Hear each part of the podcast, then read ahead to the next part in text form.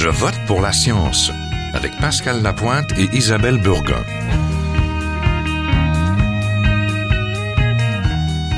Bonjour à tous, j'espère que tout va pour le mieux chez vous. Nous avons appris dernièrement que le gouvernement fédéral allait renforcer les normes d'exposition à l'amiante. L'amiante désigne six minéraux fibreux différents, dont le plus connu est la chrysotile, de l'amiante serpentine aux fibres longues et flexibles, principalement utilisée dans le secteur manufacturier. De 1930 à 1980, on isolait thermiquement les bâtiments avec de l'amiante mais on ne l'utilise plus ainsi en raison des problèmes de santé détectés chez ceux qui inhalaient ces fibres, particulièrement les travailleurs du secteur du bâtiment. L'Organisation mondiale de la santé juge même la respiration de l'amiante potentiellement cancérigène. Donc, le gouvernement va revoir le niveau d'exposition à l'amiante pour les Canadiens. Dès l'an prochain, il sera même interdit d'importer, d'exporter et d'utiliser de l'amiante. Le Québec maintiendra pour sa part des normes d'exposition actuelles. Il s'agit des mêmes normes qu'il y a près de 30 ans, soit une fibre par centimètre cube ou millimètre d'air. Une fibre est une particule mesurant plus de 5 micromètres de long et au moins trois fois plus longue que large. Si cela paraît peu, cette norme est toutefois dix fois plus élevée que celle des autres provinces canadiennes, des États-Unis et de la France. Dans ces pays, elle est d'une fibre par 10 mm d'air. Ce sont des chiffres de l'Institut national de santé publique du Québec.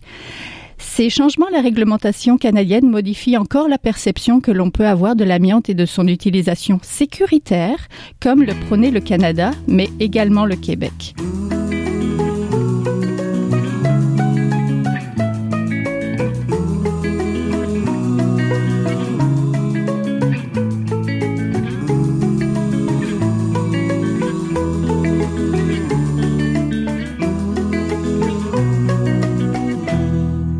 Parler aujourd'hui. Nous recevons Simon Godin, conseiller en environnement d'Enviro Options. Bonjour. Bonjour. Nous avons aussi en ligne la docteure Louise de Guire, médecin conseil spécialiste de l'amiante à l'Institut national de santé publique du Québec. Bonjour. Bonjour. Monsieur Godin, votre tâche à Enviro option, la gestion du département de moisissure et de l'amiante. Vous faites la consultation, l'expertise conseil, l'inspection. Pouvez-vous me décrire comment ça se passe pour l'amiante sur le terrain, du diagnostic peut-être aux étapes du désamiantage? Au niveau du diagnostic, en fait, on va y aller avec une caractérisation des matériaux. On va euh, se présenter euh, chez notre client, essentiellement euh, au niveau résidentiel, institutionnel ou commercial. on va se promener dans tout le bâtiment pour, ou du moins de, selon portée de notre projet pour vérifier les types de matériaux qui sont susceptibles de contenir l'amiante et prélever des échantillons au besoin. Euh, selon la réglementation qui a changé depuis le 6 juin 2015, euh, elle est plus sévère euh, concernant l'échantillonnage. Avant, on y allait au niveau de la superficie euh, des matériaux qui pouvaient contenir de l'amiante. On, on, échantillonnait selon la superficie donnée. Maintenant, au niveau, euh, la CSST sont beaucoup plus sévères. On va prendre, disons, neuf échantillons euh, pour une superficie de plafond et neuf échantillons pour euh, ce qui concerne les murs. Mais ça dépend toujours de la euh, zone présentant des similitudes d'ouvrage. Euh, la CNEST a resserré ça. C'est beaucoup plus serré maintenant, euh, puisqu'il y avait certaines lacunes qui étaient, euh, qui étaient faites dans le passé. Et pourquoi on fait ça, comme ça? Euh, c'est pour... Dans le fond, c'est pour avoir une, meilleure euh, une meilleure idée de, de, des matériaux euh, qui peuvent contenir l'amiante pour avoir un, diagnostic, un diagnostic plus juste, euh, puisque comme l'amiante, ça, ça, a souvent été appliqué artisanalement, donc par un ouvrier manuellement, on peut pas déterminer si un mur de plâtre contient de l'amiante à un seul endroit. C'est pour ça qu'il faut disperser notre échantillonnage et ce de manière de manière professionnelle. Oui, dans euh, toute la pièce. et après, après, si on voit qu'il y a de l'amiante et en quantité suffisante pour que ça soit peut-être dangereux, qu'est-ce qu'on fait? Euh, En fait, on va établir un niveau de risque. Le niveau de risque, en fait, c'est euh, bien particulier puisque ça dépend évidemment du type de matériau, mais aussi de sa friabilité. je prends par exemple les les tuiles de fibrociment euh, qui sont souvent utilisées dans les salles mécaniques ou comme les carreaux de vinyle dans la plupart des écoles au, Québec.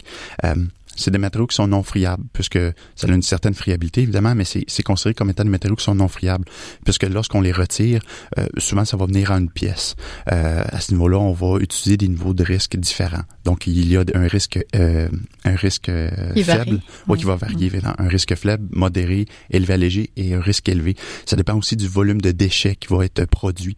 ça, c'est concernant bon l'amiante le, le, plus répandu, qui est l'amiante chrysotile, mais ce qui concerne la lorsqu'on touche à de la mosite, on tombe tout de suite en risque élevé.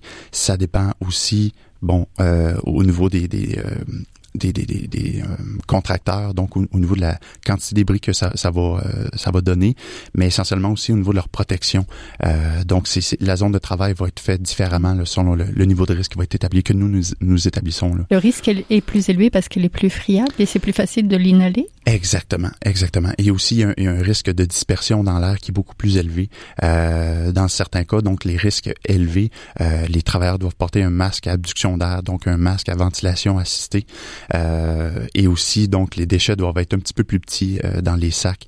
on va, on va faire plus de sacs de déchets, là, évidemment, puisqu'on doit restreindre la quantité de déchets dans, dans les Quand on l'enlève lors du désamiantage. Lors du hein? désamiantage, effectivement, oui. il y a plusieurs techniques aussi euh, de désamiantage. Ça peut être des sacs à gants, euh, qui est une sorte de sac qu'on va enrober essentiellement autour de la tuyauterie euh, pour venir retirer délicatement, un peu comme un chirurgien, vraiment tout le calorifuge qui est autour de la tuyauterie. Là. OK.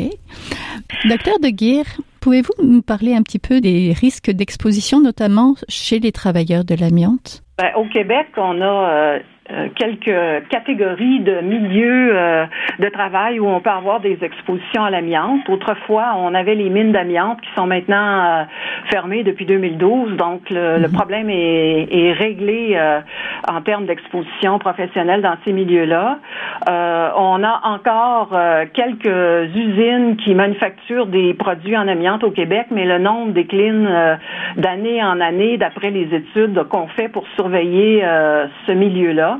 Donc, euh, c'est presque plus un problème maintenant. Puis, le, principal, la principale source d'exposition d'amiante euh, en milieu de travail au Québec demeure le milieu de la construction, euh, parce qu'il y a de l'amiante en place. Vous l'avez dit dans l'introduction de vos, en introduction, qu'il y a des, des immeubles qui ont été qui ont eu recours à des matériaux contenant de l'amiante. Euh, bon, vous avez parlé des années 1930 à 1980, mais l'amiante n'est pas encore, n'est toujours pas interdit au Québec, ce qui fait qu'on continue à en installer dans nos édifices publics et peut-être aussi dans des résidences privées.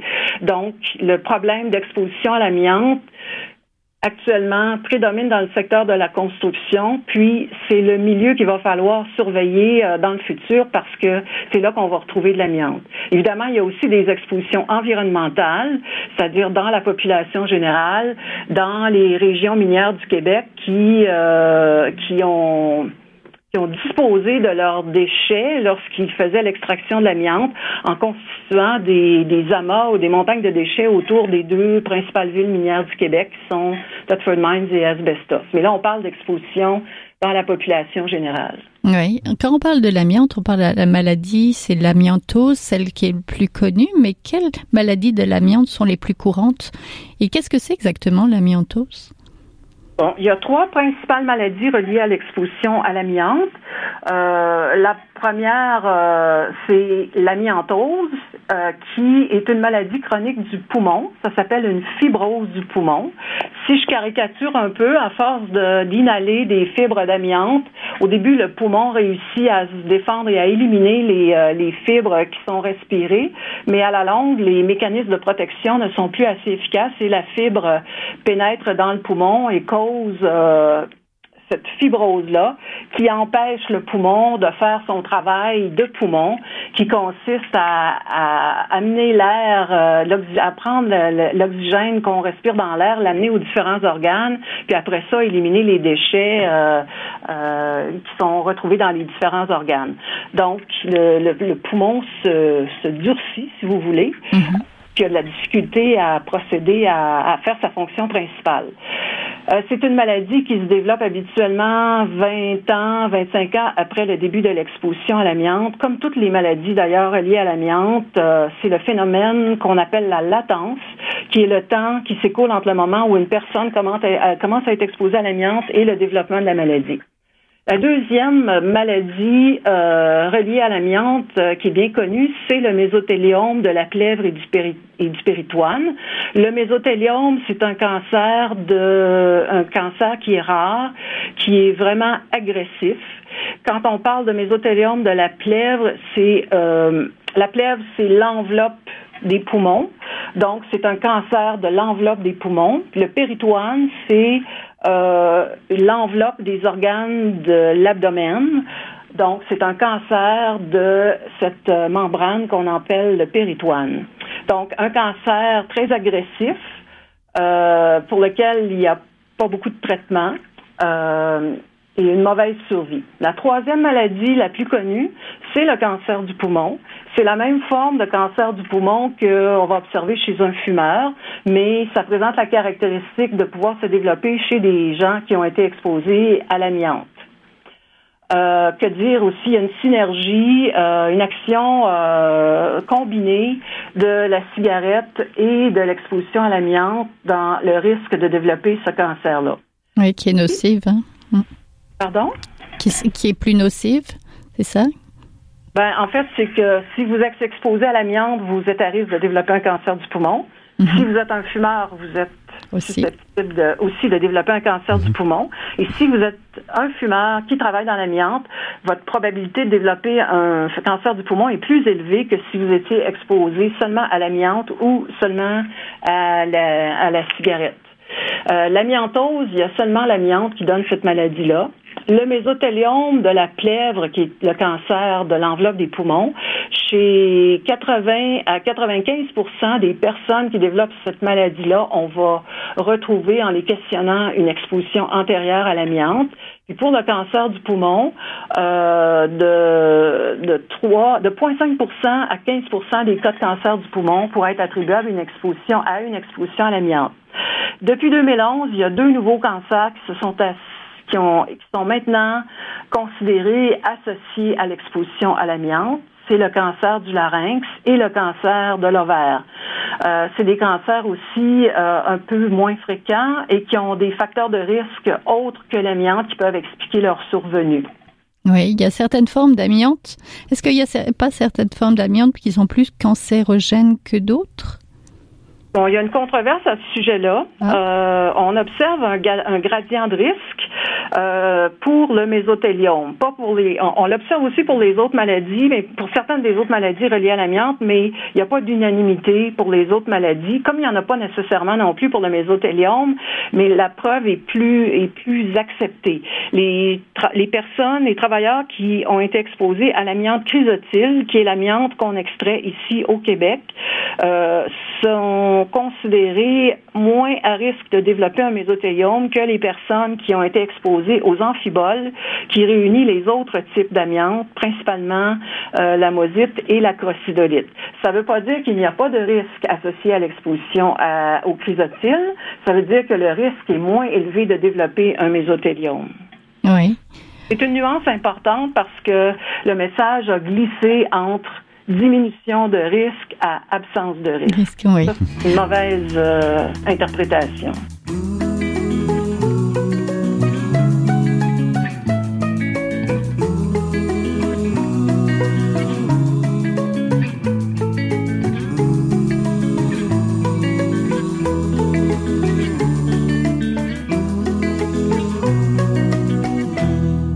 Monsieur Godin, parallèlement à vos études en biologie, toxicologie et santé environnementale à l'Université du Québec à Montréal, vous avez occupé des postes dans différentes municipalités sur la rive sud de Montréal en tant que conseiller environnemental municipal.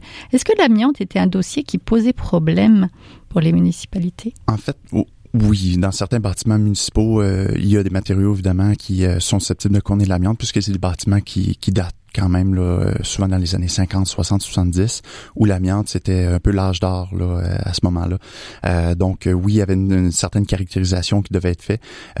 c'était évidemment en sous-traitance là par des firmes comme lesquelles j'ai travaillé, mm-hmm. des firmes d'ingénierie. mais oui, effectivement, certains bâtiments municipaux, excusez, Mhm. euh, contenaient l'amiante, oui. Aussi. À votre Oui. sortie de l'université, vous avez travaillé donc pour deux firmes d'ingénierie. Oui. Puis vous avez eu un emploi au Parlement du Canada, Oui. à Ottawa. Vous deviez vous occuper de la gestion des matières dangereuses et des contaminants environnementaux, justement. Là aussi, est-ce que l'amiante était un problème difficile? C'est quoi l'approche fédérale de cette gestion des contaminants au sein de ses propres infrastructures? L'approche fédérale est, est, est tout à fait à l'inverse du Québec. Euh, au niveau de la protection des, des travailleurs, malheureusement, euh, malgré que cet emploi était fort enrichissant euh, professionnellement et personnellement aussi, euh, la, la, la protection des travailleurs est vraiment amoindrie euh, au- presque au minimum. Euh, C'est-à-dire? qu'il n'y avait aucun test d'air qui était effectué dans les zones de travail. Euh, au contraire, au Québec, ici, on est très, très fort euh, à ce sujet. Donc, on va effectuer des tests d'air euh, selon, bon, on va prendre un débit d'air de 15 minutes. On va faire une, une, euh, une valeur d'exposition de, à moyenne pondérée euh, pour vraiment obtenir le, le pourcentage d'amiante qui est en qui est présent dans l'air, euh, mais euh, au, au Parlement à Ottawa, donc c'était le bloc ouest où est-ce que je me j'étais attitré, donc le West Block. Euh, c'est une décontamination complète de tout l'intérieur du bâtiment qui est projeté environ 15 ans euh, comme travaux. C'est, c'est, c'est des travaux Mhm. qui sont majeurs. Ensuite, il y avait les- le bloc est et le Mhm. bloc central qui devaient être fait. Donc, c'est un projet qui va durer presque 80 ans. Euh, Oh. oui. on, on parle pas juste d'amiante là, à ce niveau-là. On parle des BPC, euh, le mercure, la peinture au plomb. Euh, la liste était euh, très, très longue.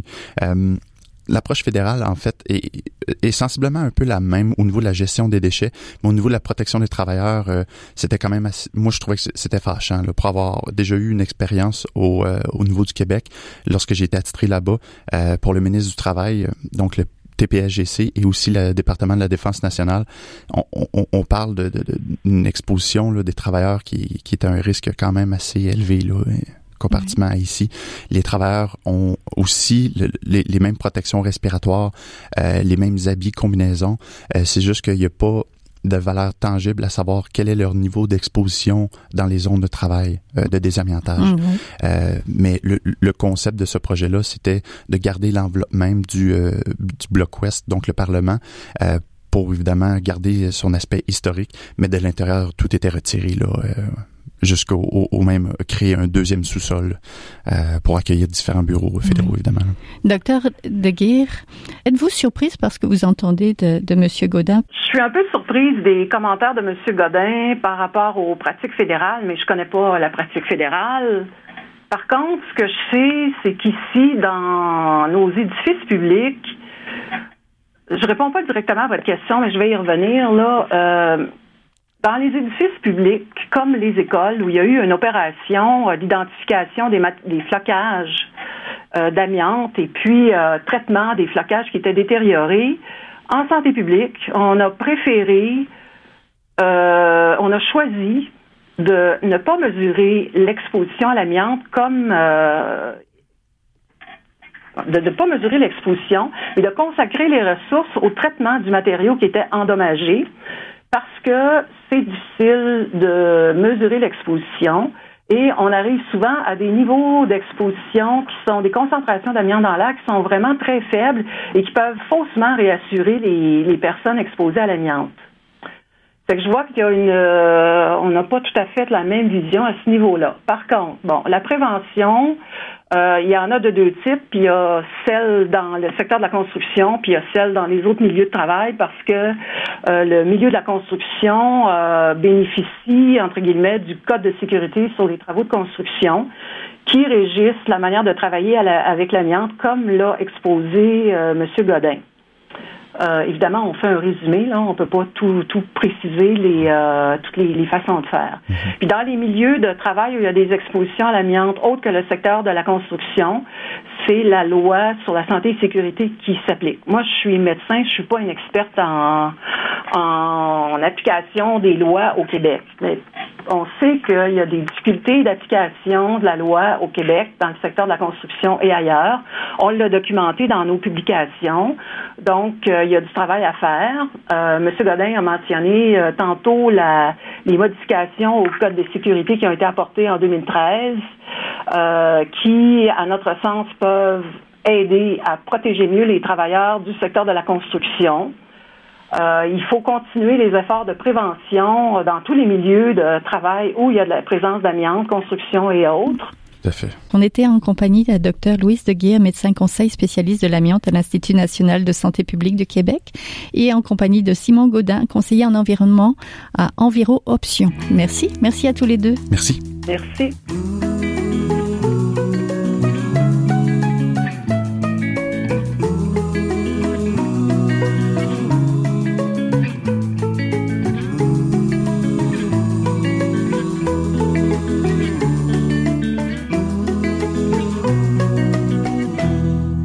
Rejoignons Michel Rochon, ancien journaliste scientifique et médical à Radio-Canada et nouvel enseignant de l'école des médias de l'UCAM. Michel, vous vouliez revenir sur la première marche pour la science que vous animiez et sans doute nous parler du manque d'engagement politique des scientifiques. Absolument, Isabelle. Euh, écoutez, il y a de cela quand même quelques mois, on m'a demandé d'animer cette marche pour la science de Montréal. Bon, là, euh, j'aimerais d'abord dire que ce petit billet de ma part euh, n'engage que moi et non pas les organisateurs. Euh, bon, écoutez, le, contexte du 22 avril dernier, là, c'était véritablement l'élection de Trump qui avait véritablement menacé la recherche scientifique aux États-Unis, coupure, réorganisation dans les dans les grandes institutions américaines. Mais ça a quand même donné naissance à une mobilisation qui se voulait partisane, euh, non partisane, c'est-à-dire et planétaire. Hein. Ce qu'on disait, c'est que la science devait euh, et est un pilier de la liberté et de la prospérité des peuples. Euh, donc, on voulait sensibiliser les leaders mondiaux là pour élaborer des politiques basées sur une science, sur des données scientifiques probantes et véridiques. Donc, c'était vraiment une, une noble cause. Bon, alors le bilan, c'est qu'il y a 1 300 000 personnes, Isabelle, qui ont marché pour la science dans 600 villes. Et ici, euh, on a eu euh, une marche et ici, je dois souligner le travail. Quand, quand j'ai reçu le, le, coup de téléphone, moi, je pensais que c'était l'ACFAS ou l'Association des communicateurs scientifiques ou des doyens ou des syndicats qui m'appelaient pour... Bien non. C'était un, un, un, jeune homme, Jérémy Bouchy, qui est un vulgarisateur scientifique, un blogueur et un spécialiste des médias sociaux à Innovic, euh, à l'École de santé publique de l'Université de Montréal, qui me dit, je veux organiser la marche ici à Montréal. Je suis seul, je vais me faire un petit comité et on va y parvenir. Et il a travaillé fort. Et je me suis posé tout le long la question, mais pourquoi est-ce que c'est cet homme-là en solo, avec un tout petit groupe, qui réussit à mettre sur pied euh, euh, cette marche-là? Bon, 22 avril arrive, il fait pas bon, Isabelle. Euh, il pleut, mais malgré tout, on, bon, on évalue à 1000 ou bon, certains disent 1500, mais disons, tranchons, la poire en deux, là, peut-être 1000, 1200 personnes sous la pluie. Est-ce que l'on s'est suffisamment mobilisé? Bon, moi, je, moi personnellement, je crois qu'on aurait pu être plus nombreux. Surtout avec la masse critique là, nos universités, Montréal, UCAM, Concordia, McGill, tous les centres de recherche et les labos. Et on a vécu ici dix ans avec Harper. Euh, il y a une crise fédérale de la recherche, sous-financement chronique. Euh, et sachant que l'impact des décisions euh, de Trump aux États-Unis était pour avoir un impact planétaire à la fois sur l'environnement, la recherche et l'économie, je me suis dit, moi personnellement, non, on aurait pu être plus nombreux. Pourquoi ce manque d'implication là Bon, moi j'ai entendu toutes sortes de choses, Isabelle, après la marche. Euh, Bon, certains professeurs se disaient, euh, quand, ils en parlaient à leurs collègues, euh, ils se faisaient regarder là d'un œil. Hein, c'est pas quelque chose un peu honteux là de ces scientifiques-là se dire ah, ben moi je vais participer. Et ça, Isabelle, historiquement là, moi je l'ai vu en 30 ans euh, de travail avec eux, les scientifiques. J'ai toujours trouvé que les scientifiques ne s'impliquaient pas suffisamment politiquement. Ils se sont toujours dit que la science est une activité détachée de la sphère politique, mais moi je dis qu'il n'y a rien de plus faux il n'y a rien de plus politique et économique que la science. La science d'aujourd'hui coûte une fortune. Les scientifiques sont devenus des esclaves de la recherche de fond. Quand on leur parle, ils passent une bonne partie de leur temps à faire des demandes aux IRSC, aux CRSH, aux CRSNG, à tous les conseils, fonds de recherche du Québec et même des partenariats privés parce qu'il n'y a plus d'argent. Donc, leur travail en laboratoire est fondamentalement économique et politique et dirigé. Alors, je me demande pourquoi les chercheurs ne, sortent pas dans la rue, car je dois avouer qu'une chose qu'ils ne comprennent pas, c'est que l'opinion publique mesure hein, leur engagement par leur implication. Moi, je dis que s'impliquer, les scientifiques, s'ils s'impliquent, ils vont améliorer leur survie, ils vont faire une meilleure science. Et ça doit commencer par les chercheurs eux-mêmes. Je sais qu'il y a un carcan qui impose tout un système, leurs supérieurs, les doyens, les recteurs, le gouvernement. Il y a toute une structure qui favorise le statu quo, l'inertie, les jalousies, l'omerta. Mais je crois qu'une marche, une simple marche, c'était une fenêtre, une chance pour se faire entendre de façon politique. Parce que M. Harper ne se sont, et Trump ne se gênent pas, eux, on n'a qu'à regarder ce que l'administration de Trump est en train de faire aux chercheurs de, l'EPA, l'Environmental Protection Agency, l'agence de protection environnementale. M. Pruitt, le nouveau patron climato-sceptique, s'attaque actuellement à détruire le, Clean Power Plan d'Obama, c'est-à-dire ce programme euh, pour euh, s'attaquer au carbone. Pourtant, ça démontrait clairement que pour chaque dollar investi pour réduire les émissions de carbone, ça rapporterait 6 dollars. Eh bien là, M. Pruitt et les scientifiques vont devoir probablement mentir, changer les chiffres, démontrer le contraire. Personne ne bouge. Les scientifiques ne bougent pas. Euh, ma collègue Valérie Borde ici vient de sortir un papier dans l'actualité euh, pour dire que le laboratoire Elsemer, ici même euh, au Canada, pour la recherche en article, est encore menacé. Harper voulait le fermer. Là, Trudeau menace encore en sous-finançant euh, la recherche dans le dans l'Arctique. Donc, quelles sont les solutions, Isabelle? Moi, je pense que si en 2018, on a encore une marche pour la science, j'invite les scientifiques à venir en plus grand nombre marcher. Parce que le simple fait de marcher, vous vous montrez intéressé et non pas désintéressé. Parce que si vous vous montrez désintéressé à ce que vous faites, vous n'aurez aucun support sur la place publique, vous n'aurez aucune sympathie et les politiciens n'écouteront pas. Donc, pour le bénéfice de la science et de la société, Isabelle, marchons pour la science un peu plus en 2018 si tel est le cas. C'était mon billet d'opinion pour Je vote pour la science. Merci beaucoup, Michel. Vous avez un excellent point. Merci. Merci beaucoup.